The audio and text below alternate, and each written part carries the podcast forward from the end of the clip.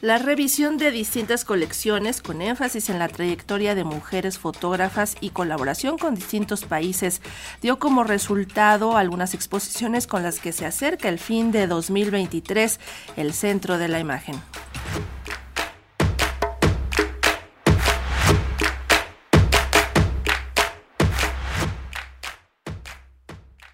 El Centro de la Imagen realizó revisiones de distintas colecciones, enfatizó en mostrar trayectorias de mujeres fotógrafas y se acerca al final de 2023 con una afluencia cercana a las 20.000 personas. Incursionó en trabajo colaborativo con países como Alemania y como resultado exhibe hasta febrero de 2024 trabajos comunes con la perspectiva que cuenta Roselín Rodríguez. Efectivamente, el proyecto en sí mismo está muy basado en el diálogo y la conversación entre ambas partes, entre los artistas alemanes y, y la parte de México, y justo encontrar esos puntos en común de cómo ve cada quien ciertas problemáticas. Por ejemplo, las colecciones de ciencias naturales en México y en Alemania, la herencia colonial que tiene esto, por ejemplo, ¿no? Cómo se experimenta.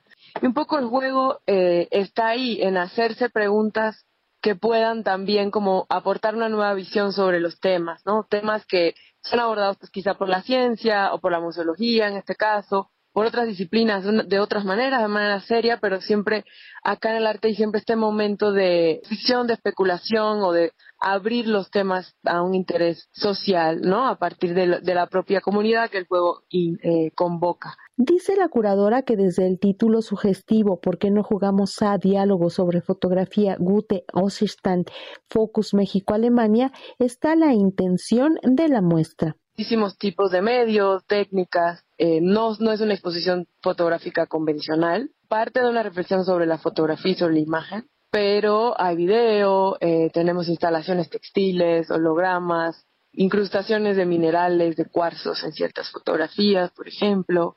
Eh, hay, bueno, ciertas construcciones como especies de casas con materia textil construidas dentro de, la, de las salas. Entonces, pues un poco, es muy variado técnicamente para Radio Educación, Alejandra Leal Miranda.